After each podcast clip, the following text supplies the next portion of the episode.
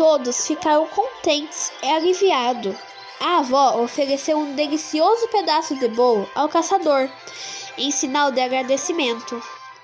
E assim, todos, menos o lobo, viveram felizes para sempre. Fim.